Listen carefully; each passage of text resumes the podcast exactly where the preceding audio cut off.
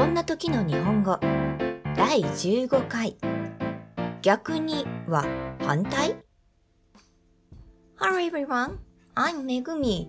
How are you doing? This podcast tells you how should you say this situation in Japanese and what does Japanese word mean. Let's keep studying Japanese with me.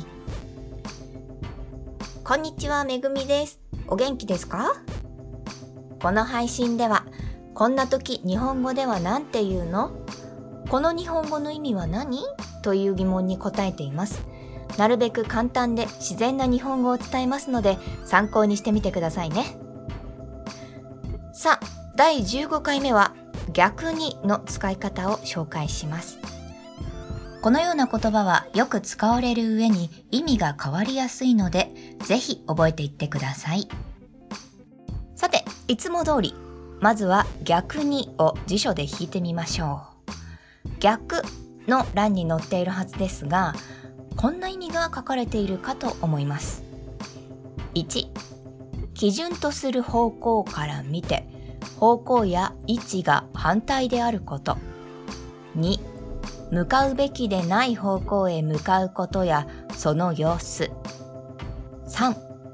論理学や数学で仮説と集結を持つ命題に対し、それらを入れ替えた命題のこと。このうち3は特定の分野でしか使われないので、今回は説明を省きます。さて、えー、残った2つ。1は物理的に反対であること。2は概念や状態が反対であることを意味していますよね。もちろんこの意味で使うこともありますが、普段の会話での使い方は次のようなものが多いです。4. あなたこれやってくれない？えー、これなら逆に A さんの方がいいよ。かその作業なんだけど、こうやった方がいいんじゃないかな、逆に。6あ、そうだ。逆に B 社の案件のことなんだけどさ、この例文を見てみると、4から6の表現は単に反対という意味で取るだけでは物足りない気がします。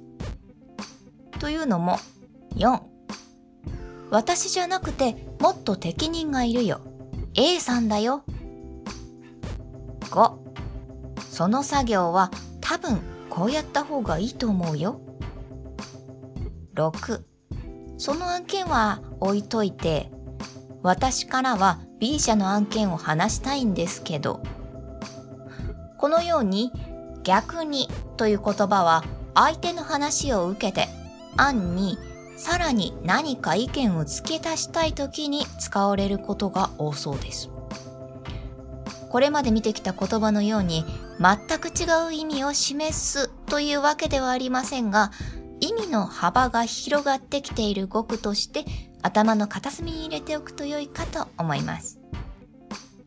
それでは第15回目の配信はここまでです。